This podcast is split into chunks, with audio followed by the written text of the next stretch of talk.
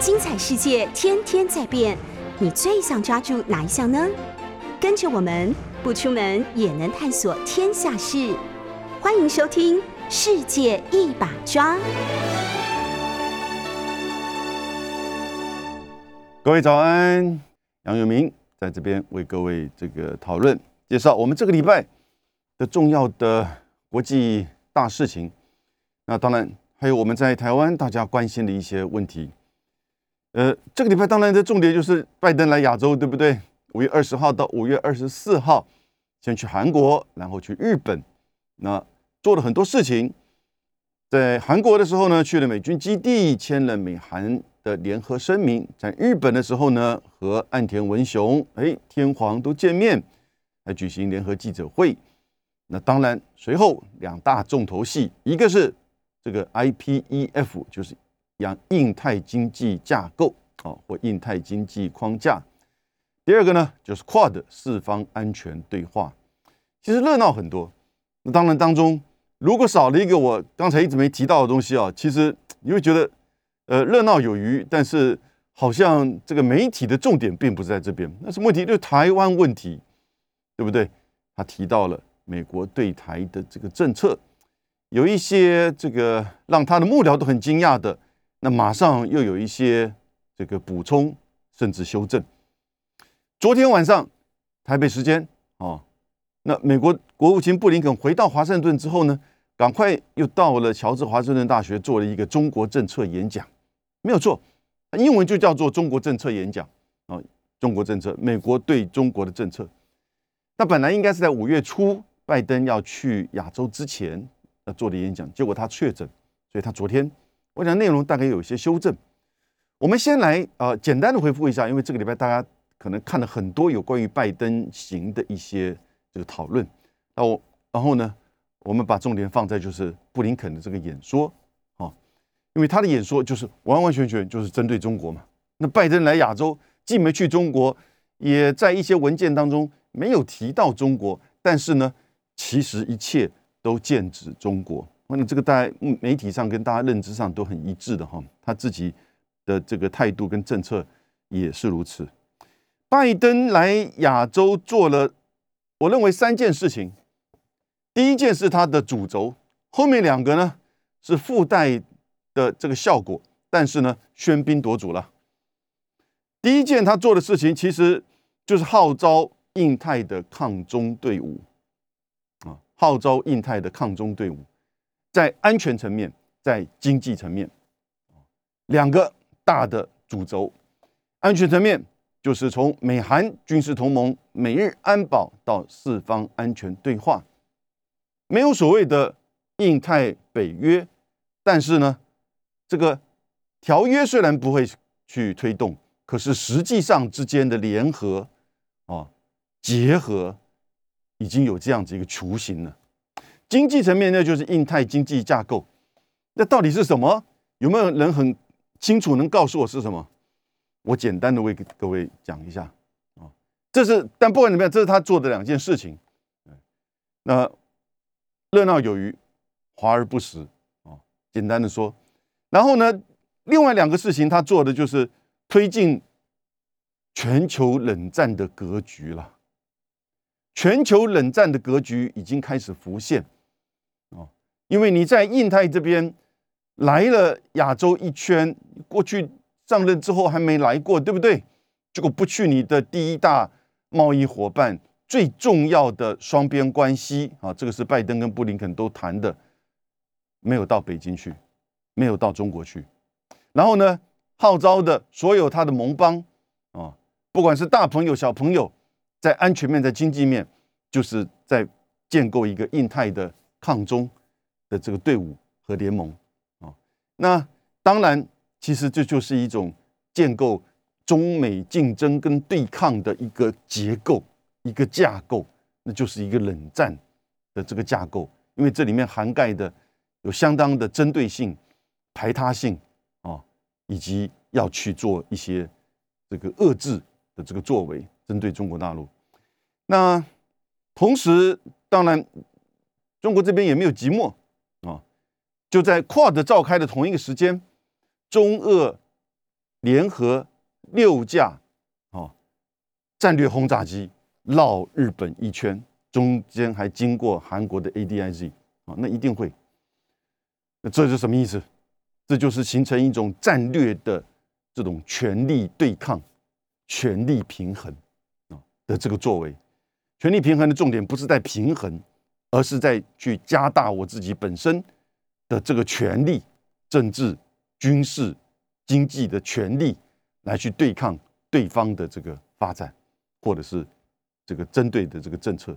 所以，中美或者是中俄。跟美国与西方的这个这种集团对抗的大的架构，我觉得已经浮现啊。这是拜登的这此行，我觉得很自然会造成这样一个效果。那北京在那边呆呆的坐着，然后 不做任何的事情，看着你那边不断的指责我，不断的这个指点我，对不对？那第三个事情当然就是它凸显了我们台海。形势乌克兰化的这种危机啊，也就是整个台海的这个问题啊，各位想想看，如果这个台海的议题在这次的拜登行当中拿掉的话，那么很无聊啊，对不对？那只留下媒体跟我们这些人在帮各位做分析了，分析呃这个结构啊、对抗啊、经济啊，什么是印太经济架构啊？其实讲了很多，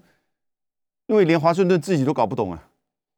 东协国家跑到参加，就是说这个视讯会议，他他们问那个美国驻日本大使拜登的好朋友，到底 IPEF 是什么？所以如果没有台湾的议题哦，这是整个就新闻点而言哦，哎，结果就失色很少。因为台湾的问题，所以你看整个西方的媒体，其实我看主要的这些媒体，但将近有一半哦，在谈拜登的这个讲话啊，会军事保台。但是呢，很有趣味的，他的白宫跟国防部分别在一个小时、三个小时没发了一个声明，政策不变。第二天他还安排一个记者问他说：“战略模糊有没有改变？”他说：“没有。”能不能进一步说明？不行，就留给布林肯昨天晚上的这个解释啊。所以整个这一次拜登在亚洲在安全的这个层面，虽然并不如媒体哈所说的成立的。这个印太北约啊，我们一开始就说，它不是，它不可能会是一个单一的这个军事联盟，因为这个地区跟欧洲完全不一样，而且过去的历史也不一样。虽然美国在这边的军事联盟也不少，美韩军事联盟、美日安保、美澳纽军事联盟，以及美英澳 AUKUS 的去年成立的军事联盟啊，光军事联盟就有四个。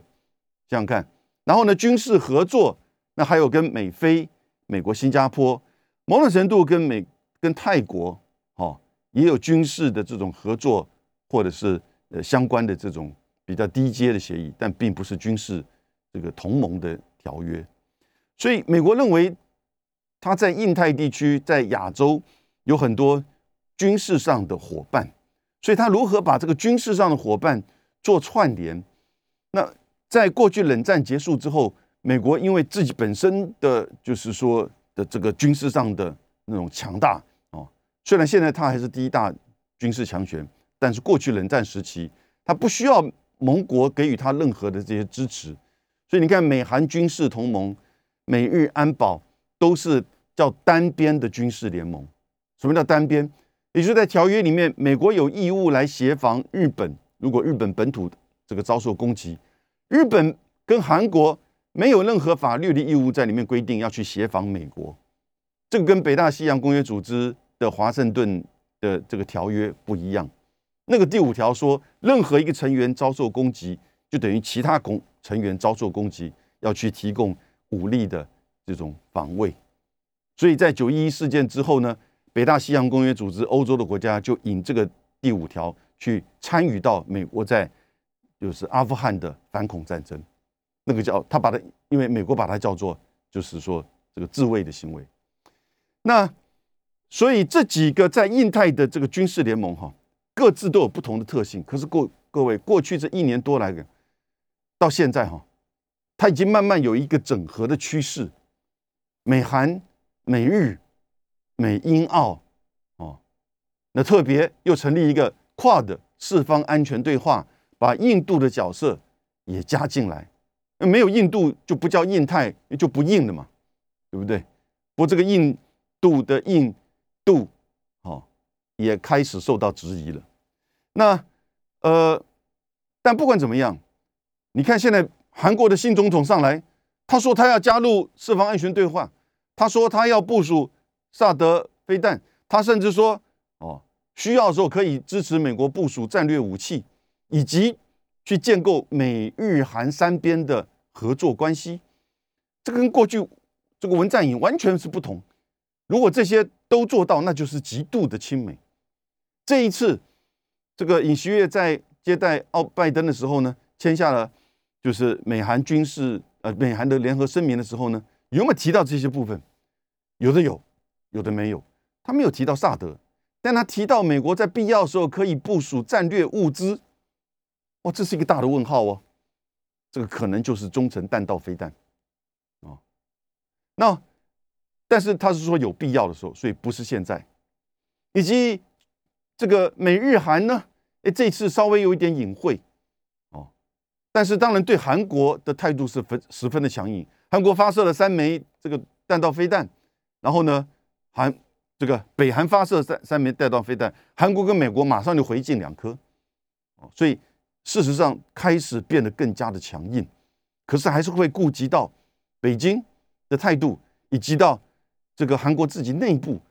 这个尹锡悦政府是一个朝小这个野大，他在国会里面是少数，然后呢，他的当选是百分之零点七、零点八的这个些微差别，所以韩国内部的先这个前进派哈，事实上对他的政策还是在观望，某种程度是不一定会去全力的这个支持他，所以。这个内部的这个限制有很大的，然后呢，日韩之间的这个问题也当然是很多的哦。你怎么去跨越慰安妇议题、征用工议题？否则的话，日本这边也不会去接受跟韩国之间的这种好像在美日韩的三边的军事的这种合作架构的。美日安保的进展并不多，因为日本的就是在这几年事实上是大跃进，不管是在这个预算。武器以及跟美军的合作啊，但是呢，我这边提醒大家啊，其实过去这一年多来，日本、澳洲、包甚至印度以及韩国、澳洲这些国家都签了许多小型的，就是双边跟军事安全有关的协定，比如说人员互访，或者是说一些法律上允许。人员、军事人员的交流、互访、合作，甚至在某一些后勤上的这些资源，所以各位，这个没有浮在水面上的底下的那一大块，已经开始慢慢的建构，越来越这个深厚了。而它浮在水面上，你也许看起来好像都没什么改变，好像都是一些口惠的政策上的一些宣示。但实际上已经建构某种程度的美国在印太地区的军事联盟关系。我再加一块水面下的哦，那就是过去到现在，今年也会开始越来越多和以美国为中心的，就是军事演习，联合的军事演习。那不同的国家的这个参与所以如果说一定要什么白纸黑字签一个像北大西洋公约组织的。这个多边的军事联盟才叫做印太北约，你就太局限于你的对于这个现实的这个思维，这个这个理理解了，好，因为什么呢？因为很多的因素嘛，就不多谈了，限制了它形成一个单一的这个条约的可能性，而那个单一的条约有很多的这个成本呢。你光看现在北大西洋公约公约组织，芬兰、瑞典想要加入，这个土耳其在那边。不断的反对，不断的在要糖吃，是不是？你在多边的时候呢？你作为一个大哥哈，有的时候这个要付出的就很多了，要顾及到大家的这些不同的这个想法。而里面的人如果吵架的时候呢，你要一定要义务或者是这个跳出来，怎么样摆平？摆平是要花钱的，摆平是要花精神的。所以呢，对美国而言，最有效、最节省成本的，就是现在这样子一种，就是说。以美国为轴心的多边多组军事联盟的结合啊，那这个可不可以叫做印太北约？如果我们广义而言，为什么不是？对不对？那这个是我们看到他在安全层面所做到的，但是呢，很快的进入到这个经济层面，印太经济架构到底是什么东西？哦，我们先说它不是什么，它不是 FTA，它甚至不是一个条约，所以没有任何的签字、签署、国会批准，哦，甚至有一些可能是行政协定。在目前没有，未来的谈判之后，有一些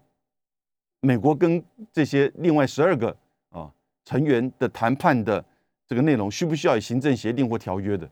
很难讲，最多可能是某种程度的行政协定的这种放宽或者是管制，所以它不是一个条约，那它当然就不是一个 FTA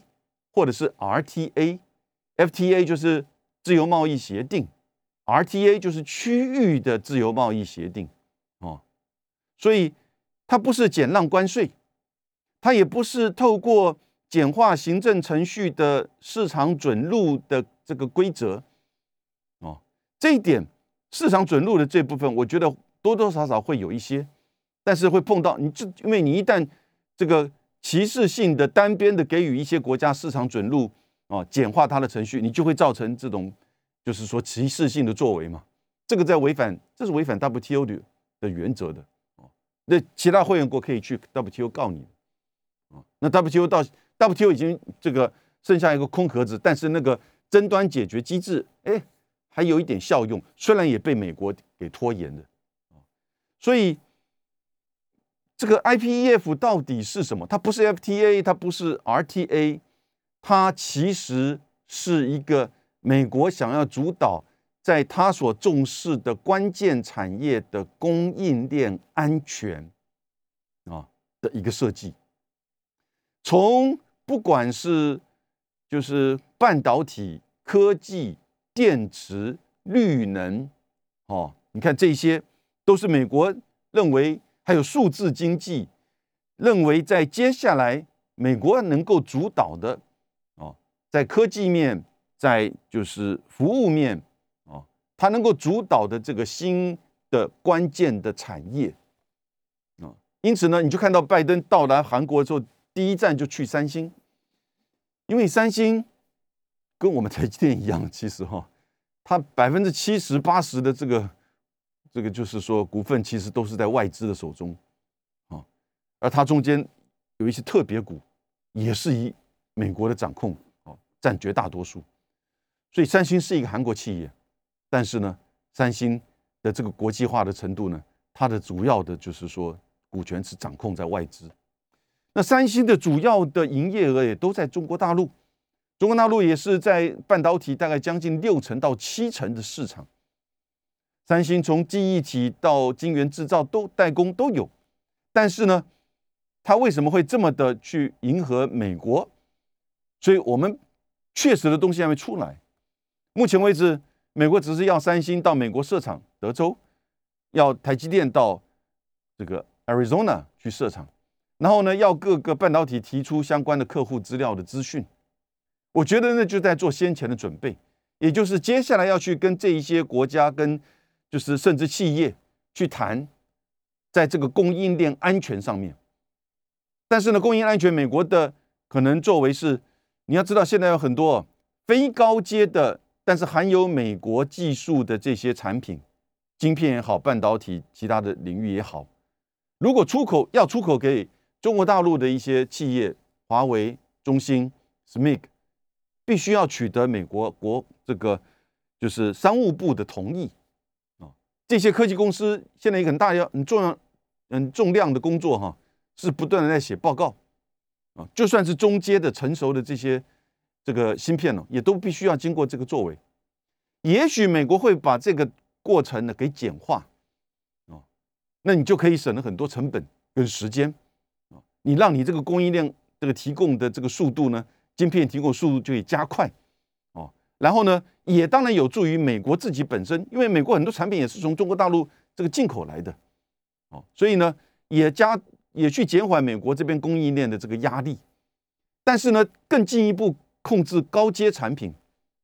的，就是说这个管制，哦，所以这是个相互的，你要不能把美中的这个贸易跟经济啊一切为二，完全的脱钩，那是那不是现实的，那也不现实，因为美中在这个将近七八成以上的这个产业，事实上那个连接是非常深刻的，所以这些这是我的推论哈，我的猜测，在半导体产业，为什么这些国家或这些企业愿意跟美国配合啊？那反正他会管制嘛，如果出来一套新的规则标准，哦，也许更能够简化一些跟中国大陆做生意的美国这边的限制啊。但是呢，你在这个当中呢，你不能只看这个面，你看的那个关键是美国就把这个供应链掌握在他的手中，那个标准、那个规则就以他为制定的主轴。那你会问，那东南亚国家要去干什么？东南亚国家不能缺席，因为东南亚现在这个经济的能量多大？虽然它也许在半导体或者是说这个关键产业哦，现在并不是一个重要的，但是你各位，连新加坡已经开始有这个新格的这个半导体工这个厂了，其他的地方连印度都开始红海要去投资半导体的作为了。未来这一些新加坡或者是东南亚国家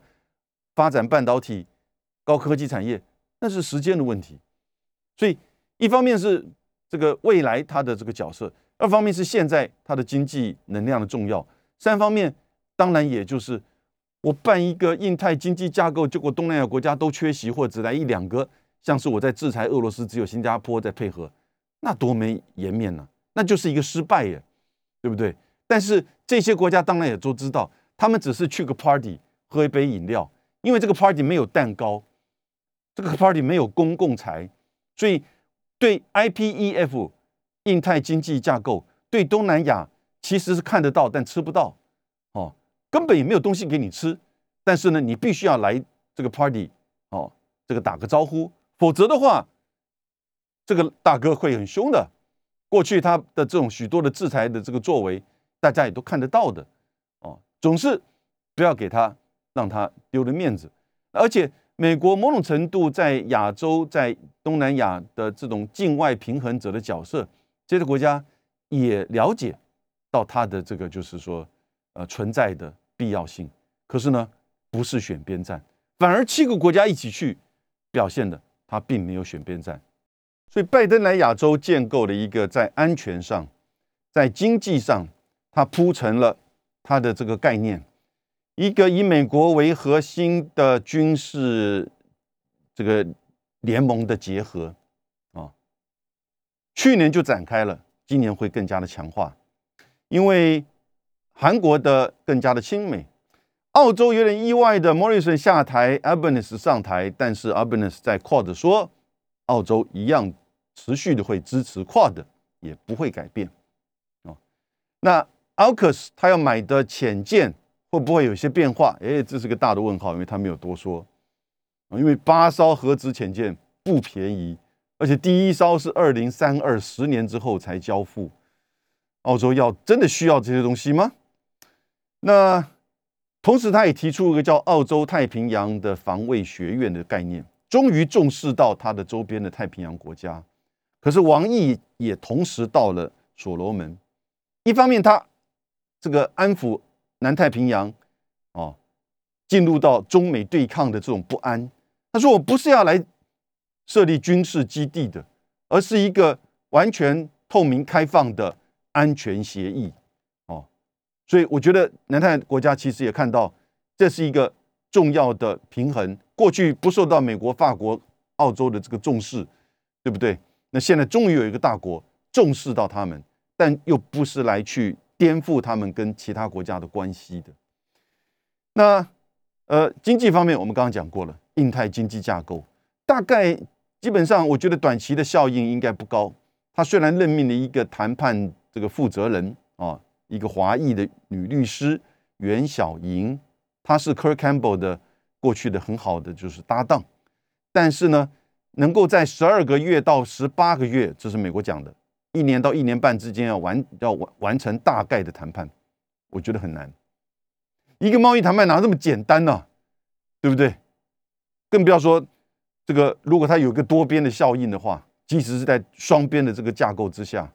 但是呢，呃，会不会有一些初步已经就是说有一些东西会先丢出来？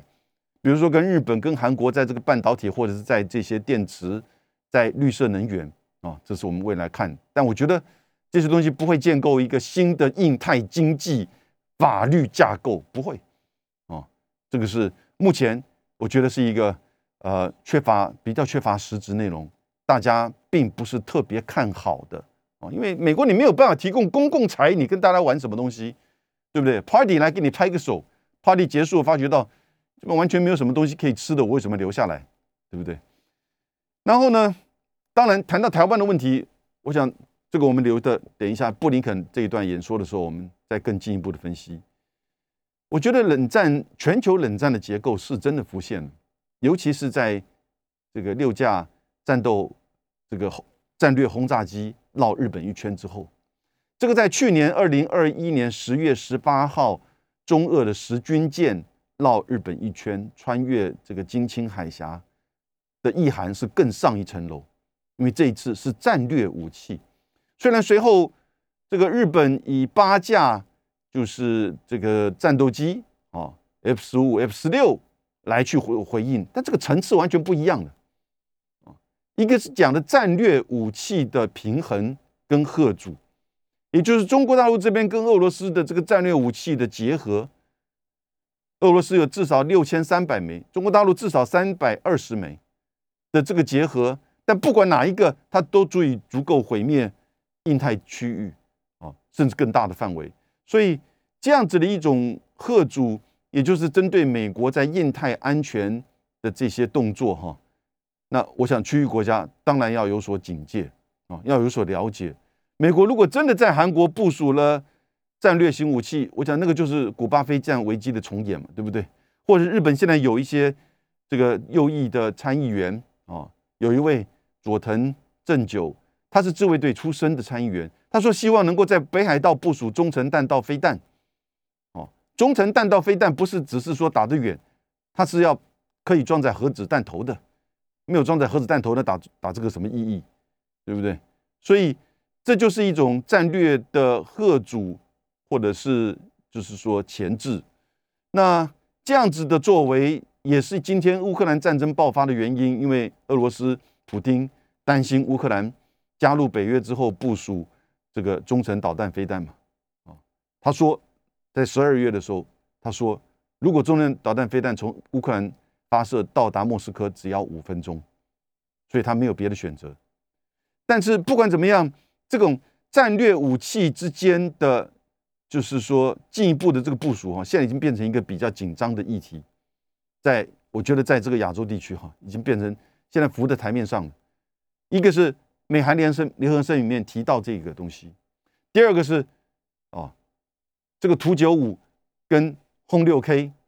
的六艘的这种巡航，虽然说是说从二零一九年到现在是第四次，也不针对任何第三国，这个是在做降温呢，但这个态势。摆得很明显，这个态势摆得很明显，那就是一种战略贺主的权力平衡。那你你要在这边选择什么？如果选择让美国进一步在韩国、在日本，哦部署战略武器，那就是直接的对撞，那就是直接的对撞。所以这个是这个是一个比较，就是说可能一般媒体没有注意到，特别提出来，请大家思考的哦。布林肯，布林肯在昨天，他讲了一个，就是美国的啊中国政策，美国的这个中国政策，它就叫 The Administration's Approach to the People's Republic of China。你看啊，就是就是美国的这个中国政策。然后呢，在应该是他五月初要讲，但是他这个在昨天把它讲出来，我觉得他有一点零零散散哈。那我帮各位整理，有一些媒体注意到的是台湾的议题，有一些媒体注意到是他讲说，哎，不想冷战，也不希望发生冷战，但是呢，中间夹带了隐晦的、直接的许多的语言有点穿杂在这里面，三个层面的三个阶段的逻辑，啊，三个阶段的逻辑，然后再谈到台湾。第一个阶段的逻辑是，他认为现在是中国是怎么样的一个，就是这个国家，啊。第二个是美国的跟中国的这个关系会是应该怎么样？第三个是呢，他觉得美国的三大的这个阴影的。就是说战略会是什么？他后面花了蛮长一段时间在这个三个支柱、三个策略。中国是一个怎么样的国家？他说：“他说中国是唯一拥有重塑国际秩序能力的国家，重新重点看到了没有？reshape 重新改变国际秩序能力的国家，包含在经济、外交、军事跟科技层面全面，对不对？可以可预见的未来，布林肯说。”中美之间必须要讲打交道，也是当今最重要、最关键、最复杂的一组国际关系，就是中美关系。这讲的是事实，他认知到事实，他认知到中国的发展是来自于科技、人民的努力等等之类。然后呢，他说第二点，美国怎么面对这样子的一个可能会改变国际秩序、全面性的就是发展的这个国家？他说。他虽然说哈，那分两个层面。第一个，他说不会寻求哈这个冲突或新的冷战。这句话他其实讲的还蛮关键的。他说，而且不希望会发生，会避免这个情况发生。如果你看到这句话，你就觉得啊，我们安心了。等一下，那他也他当然也说，他不会去试图的阻止中国成为国际的强权，你阻止不了嘛，对不对？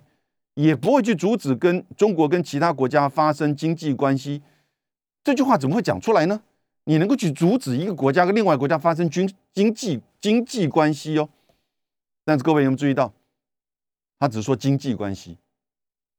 他只说经济关系跟人民的民生的提升啊，所以那安全层面呢，政治层面呢？OK，所以呢，布林肯说。美国接下来他说他会捍卫国际法，捍卫以规则为基础的国际秩序，会保护个人跟主权国家所有的权益，哦，以让中国跟美国在内的所有的国家能够共存跟合作，是什么意思？以他所建构的规则跟秩序内的共存跟合作，在这个规则范围之内，我当然不会去阻止你中国。成为一个主要国家、强权国家，以及跟别的国家发生经济关系，哦，但是呢，他这一点呢，这一点我其实要再进一步研究，我也这个就是说，觉得是蛮关键的。他说，北京的愿景会使得世界脱离过去七十五年促进世界繁荣和平的普世价值。我这就是一个很重要的认定了，他认定。中国的发展是重要的，但也可以改变世界。美国呢是要维持这个秩序，在这个秩序跟规则之下，中国当然可以去寻求自己本身的发展跟别国的关系的这种建立。可是他更进一步的指出，中国的愿景会使得全球脱离过去七十五年就冷战、二次大战结束到现在，维持世界和平繁荣的普世价值。也就是从基本的意识形态、从制度跟价值面。认不赞成中国的这个就是愿景哦。那布林肯说，在中国领导人习近平在的任内，中国当局正在削弱这些国际的规则，变得越发咄咄逼人啊。大概是指就是这个战狼外交，也削弱这些国际的规则。可能比如说包含自由航行，那就是这个南海的岛礁。南海岛礁中国都是七个岛屿，越南有二十有二十九还是三十一个岛屿哈。然后呢，越南跟菲律宾也在做类似的军事化。那同时呢，中国的这个威胁哈，投射到全世界，中国的威胁会投就会影响到整个，就是说国际秩序跟国际体系的这个稳定。那美国呢，不会期待北京自己会改变它的这个轨迹，也就是刚才所讲它的愿景。它的发展，它改变这个秩序，改变的这个普世价值。美国不认为北京会改变这样子的一个轨迹，啊方向。然后呢，美国将会以塑造北京周遭战略环境，以推进我们开放包容的国际体系愿景。所以这个这篇文这个演说，如果到现在为止哈，我讲的应该就是说他在五月初应该要讲的，也就是帮拜登来做铺陈。为什么到这边来要提印太经济架构？为什么到这边来要去强化跟盟国的军事这个合作关系？美韩、美日跟 Quad，所以他会去塑造北京周遭，就是中国周遭的战略环境，以推进美国的开放包容的国际体系的愿景。啊，讲得很清楚。那美他觉得美国应该怎么做呢？三点：投资、结盟、竞争。重点在前面两个了。第一个，投资自己国内一直以来的所谓的这种基建啊，投资，这个是我觉得美国应该要做的哈。每个国家都要做。然后呢，对外联合盟友，共同的创造有利于就是说这个美国跟国际秩序稳定的环境。投资结盟，布林肯就认为中国在发展。中国有能力改变世界，而中国的愿景、价值观跟它的政策也会改变这个七十五年来美国所建构的国际体系与秩序。而美国这个时候呢，就必须一方面要强化自己，另一方面呢要结合这个盟友。这隐含就什么意思？就直接的讲出了，不是隐含呐。美国跟以前不能比了。美国不能够像以前一样的单边的去做他自己想做的事情了。面对像中国大陆这样子的一个在军事、经济、政治、科技的全面能够改变、重新塑造世界体这个世界秩序的国家，他单一美国是没有办法。以现在的美国，它衰落了，所以他必须要投资他自己的基础建设、科技、教育，啊。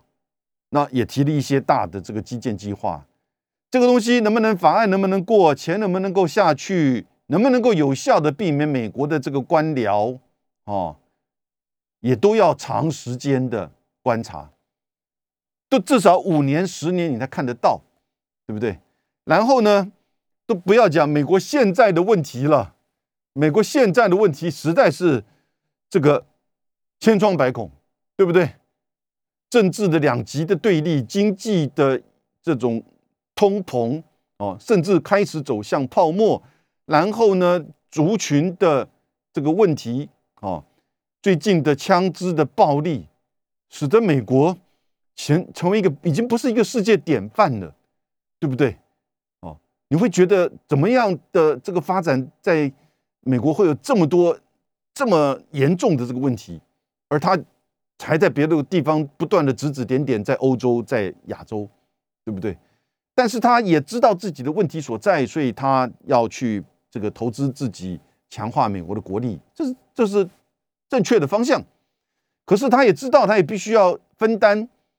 这些对外的或者是牵制、遏制中国威胁的这些作为，要给那些他的结盟联盟国家。因此，在军事联盟上，他透过这个 NATO。哦，在针对乌克兰，然后呢的这个战争，然后呢在亚洲，他必须要把韩国、日本、澳洲、哦印度，以及把这个北大西洋 N NATO 也拉过来。哦，东协国家虽然不结盟，但是呢也不能让它变成中国的后院，这是一个很重要的这个态度。哦，所以东协的重要性也不断的被美国所强调，虽然他没有办法真正达成什么太具体的目标。所以这个时候呢，日本、韩国、澳洲是不是看到了这样方向，因此愿意承担、愿意分担？看起来大致也是如此。以现在的日本、韩国的，就是主政者以及这个他们对待中跟中国之间的这种政治上的关系，也觉得说美国的存在、美国的核子保护伞，以及就是美国的这个这种，就是说呃说的秩序。是符合他们的利益的，啊，这点大概在这些国家的主流的政治人物跟媒体当中啊，还是保持这个态度，因此也影响到他们的民意、他们的民调。但是有一个很有趣味的这个民调，提供各位参考，这是日本 NHK 就这两天发布的，NHK 委托民调公司在整个东南亚十国做民意调查，访问了两千七百个人，十八岁到五十九岁，问哪一个国家跟东南亚是最友好的？答案第一个，百分之二十九认为啊中国；第二个，百分之大概二十六吧，哦，认为是什么？日本。日本排在中国后面呢，第三个才是这个美国，应该是 对不起，百分之十九、十六、十四，OK，中国、日本、美国，那你为什么认为这个中国会是东南亚最重要的，就是说最友好的国家？第一个在双边关系，第二个在经济贸易的往来，第三个这个国家对于世界经济贸易的贡献与作为。OK，因为大家底下列理由嘛，好过好多个理由可复选的，所以这是一个日本自己 NHK 在东南亚所做的这个民调，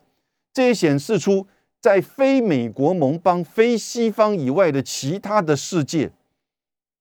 占人口百分之六十以上，甚至接近，如果全部都算了，接近八成。然后呢，将近有一百四十多、一百五十个国家，在印太就至少在亚洲就至少。这个东南亚十个国家看待中国跟美国、日本看待中国不一样，跟布林肯所讲的所看待的中国是不太一样的。要提供大家有这个理解哦，我不用大陆自己做的什么数这个数字，或者是我们这个台湾做的什么东西，我们用日本的，对不对？所以。因为日本现在大概百分之七十甚至更高八成对中国是抱抱持的不友善的态度的，韩国也是如此。为什么会这样子？大概在三五年前还没有这么这么严重呢。我想关键当然就是川普上来的中美的贸易战、科技战。哦，你当然你看到的，我觉得是被放大的这个战狼战狼外交的一些这个言论。哦，你在媒体上，你在这个环境上，你就觉得好像这个哇，中国这个咄咄逼人。嗯，我们这边是想要维持我们大家这个应该有的这个秩序，他要改变我们。你就看到在布林肯到目前为止，他的昨天的他的发言，他的演说，完完全全就是这样子。那他讲的重点是什么？他说美国会去遏制，美国会去遏制中国要去改变这个世界体系以及普世价值的这个作为。好，然后呢，我们会塑造进一步。不只是遏制，我们要塑造在北京、在中国周遭的战略环境、安全战略环境、经济战略环境，以推进我们的开放包容的国际体系的愿景。这就讲得很清楚了，这整个战略的方向，对不对？投资、结盟、竞争，那结盟当然就是跟整个周遭国家的，就是在印太地区的这个战略提出来，安全、经济去做结盟，来捍卫美国。跟各国盟国之间的利益建立我们对未来的这个愿景啊，但是呢，美国仍然愿意在气候变迁上面议题跟中国大陆合作。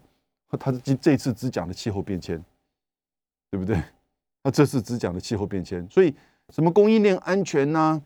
哦，或者是干净能源呐，哦，这些东西其实都是美国现在要透过印太经济架构能够去掌控的，就是说。这个关键的利益哈，因此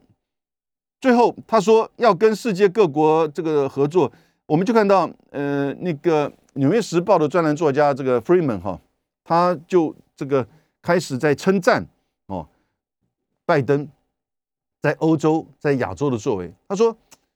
这个总总统好哎，你看他他不增加一兵一卒，他也不派遣一兵一卒，他能够让。俄罗斯在俄乌战争当中不断的被拖累，然后呢，甚至被消耗，这个持久战会持持续下去。而他在印太地区呢，也没有增加任何的军事的协议，哈，除了去年的美英澳军事联盟之外，也没有多派遣一兵一卒，然后呢，就使得中国受困于在这个区域被周这个周遭的这个国家所包围着，啊，不管是跟美国的。军事关系还是跟美国的经济关系都在强化，但但是是是这样子吗？啊，某种程度是事实，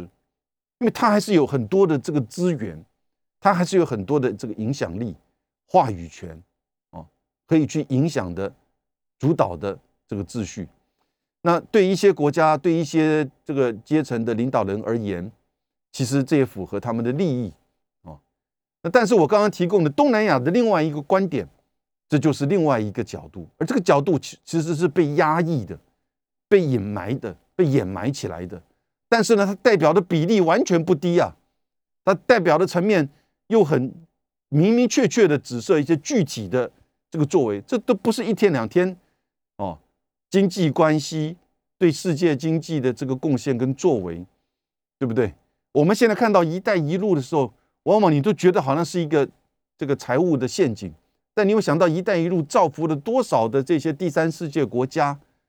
的人民的生活、交通、哈经济、求学、教育，是不是？这些是不是“一带一路”来的影响？一带一路后面都有每个国家都有一个驻军吗？都有一个军事基地吗？没有吧，对不对？所以美国是真的比较担心，就是整个中国的发展改变这个世界的秩序，一定会，一定会。就一个大历史而言，怎么不会呢？因为过去是一个单一的秩序，这是个中性的。你当然一个大国的崛起，如果你能够跟他去合作的话，这个秩序会改变。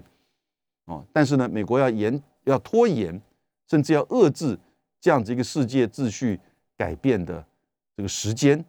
啊，甚至呢，让它不会发生。可是，我觉得我们刚刚提过，美国自己现在内部的问题非常多，啊，这个不管是在它的外在，在它的国内，在它的政治，在它的经济，对不对？所以我们现在看到了这个印太战略，在拜登来。呃，就是亚洲之后，以及布林肯的演讲之后，就很清楚，还是不断的重复那个主轴啊。这个主轴就是美国的利益、美国的秩序，然后呢，以及现在当然了解到他自己本身的弱点，强化自我，加强联盟，然后呢，做更进一步针对中国大陆的这种，就是说遏制。那这些发展，我们将来都会看很多的层面哦，碰到。它之间的这种冲突，那这个冲突呢？你现在已经看到在南太，哦，在这个亚洲，那当然台湾会是一个最关键的这个冲突所在，啊，那我们今天就到这边，谢谢大家，拜拜。